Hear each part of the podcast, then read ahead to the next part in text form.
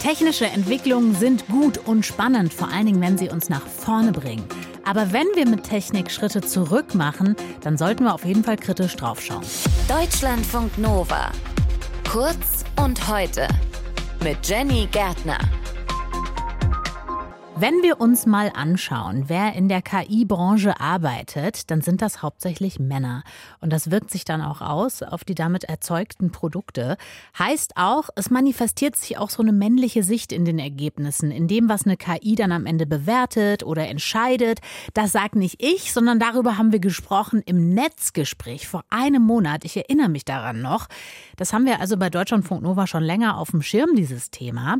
Aber auch anderen fällt das auf. Zum Beispiel auch der Bundesfamilienministerin Lisa Paus, die jetzt gesagt hat, wir brauchen eine Ära des digitalen Feminismus. Sie hat das gesagt auf der Frauenrechtskommission der Vereinten Nationen.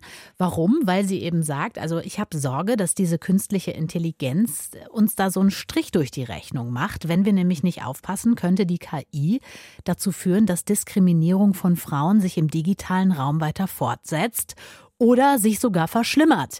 Das wollen wir uns natürlich genauer anschauen. Ich habe vor der Sendung gesprochen mit Jessica Hesen. Sie ist Medienethikerin am Ethikzentrum der Uni in Tübingen und sie gefragt, was ist das für eine Sorge? Also was befürchtet die Familienministerin Pauster? Wovor warnt sie? Wovor hat sie Angst?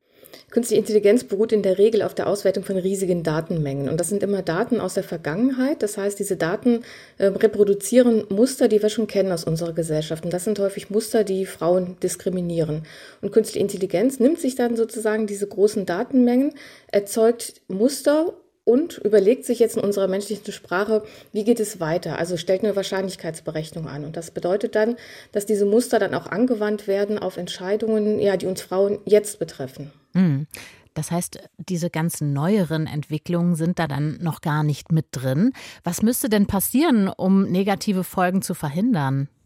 Man müsste vor allen Dingen Frauen stärker beteiligen an der Entwicklung von künstlicher Intelligenz. Das ist ganz wichtig.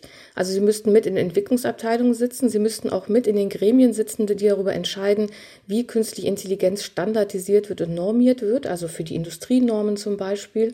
Und was ganz wichtig ist natürlich, wenn wir diese riesigen Datensätze haben und die Mustererkennung, dann lassen wir die Algorithmen darüber laufen und die entscheiden, wie die Daten gewichtet werden. Und wenn wir jetzt die Künstliche Intelligenz benutzen, können wir die Algorithmen so einstellen, dass bestimmte Gewichtungen so stattfinden, dass Frauen eben nicht benachteiligt werden. Also es kann zum Beispiel auch eingestellt werden, ähm, dass besonders Frauen bevorzugt werden. Also das wäre theoretisch auch möglich. Hm. Das heißt im Prinzip auf politischer Ebene müsste was passieren und auch, dass Entwicklerinnen selber da auch einen Blick drauf haben, oder? Auf alle Fälle. Also natürlich nicht nur die Entwicklerinnen, es ist natürlich auch wichtig, dass Männer das genauso tun, aber die Wahrscheinlichkeit ist natürlich höher, wenn wir ein diverses Entwicklungsteam haben, dass auch die Belange von Gruppen, die innerhalb dieses Entwicklungsteams beteiligt sind, dann auch schauen, was ihre Interessen sind, worauf man gucken müsste, wen man nicht vergessen darf.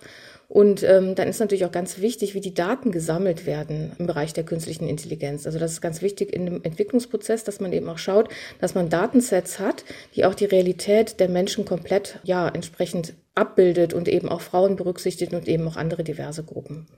Deutschland wird ja oft vorgeworfen, was technischen Fortschritt angeht, immer sehr, sehr kritisch zu sein und das Ganze immer so ein bisschen zu beäugen und erstmal abzuwarten und vielleicht so ein bisschen, ja, Zeit verstreichen zu lassen.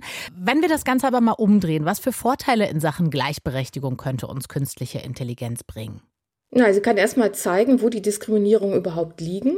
Also sie ist ja eben dazu in der Lage, viele Daten zu erfassen und sie könnte natürlich dazu führen, dass bestimmte Gruppen eben auch bevorzugt behandelt werden oder zumindest gleich behandelt werden, wenn sie kann ja identifizieren, wo die Probleme liegen und dann entsprechend die Entscheidungssysteme auch ausrichten darauf, dass sie für ja, gesellschaftliche Wohlfahrt genutzt wird. Man sagt in dem Zusammenhang zum Beispiel auch AI for Good auf Englisch, also die Nutzung von künstlicher Intelligenz für das Gemeinwohl. Und das ist tatsächlich auch ein relativ großer Forschungszweig, der auch durch die United Nations unterstützt wird. Das sagt Jessica Hesen, Medienethikerin Expertin am Ethikzentrum der Uni Tübingen. Wir haben darüber gesprochen, warum KI dazu führen kann, dass sich die Diskriminierung von Frauen im digitalen Raum fortsetzt und was man dagegen tun kann.